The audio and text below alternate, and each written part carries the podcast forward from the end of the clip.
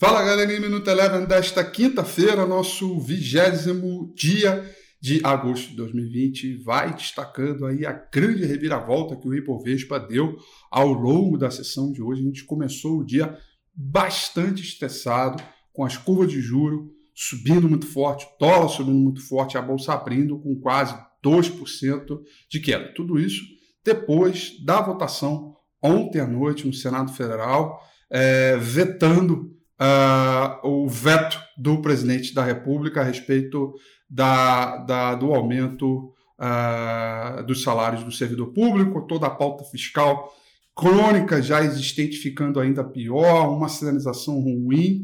Esta pauta, uma vez aprovada no Senado, volta para a Câmara, e aí o mercado, no início do dia, ficou bem estressado uh, com a possibilidade da Câmara dar continuidade a isso e a gente entrar numa preocupação ainda mais grave pelo lado fiscal do país.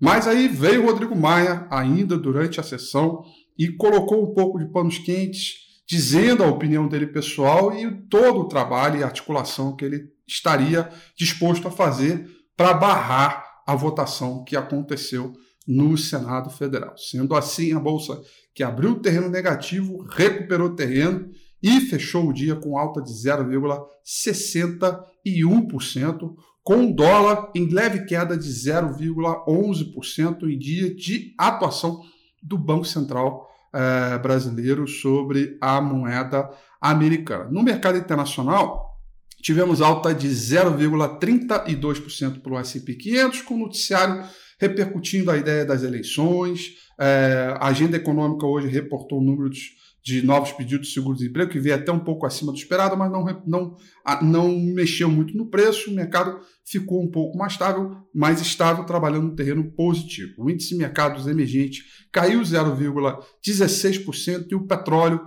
queda de 1,06%. O Minuto Eleven fica por aqui. Quer ter acesso a mais conteúdos como esse?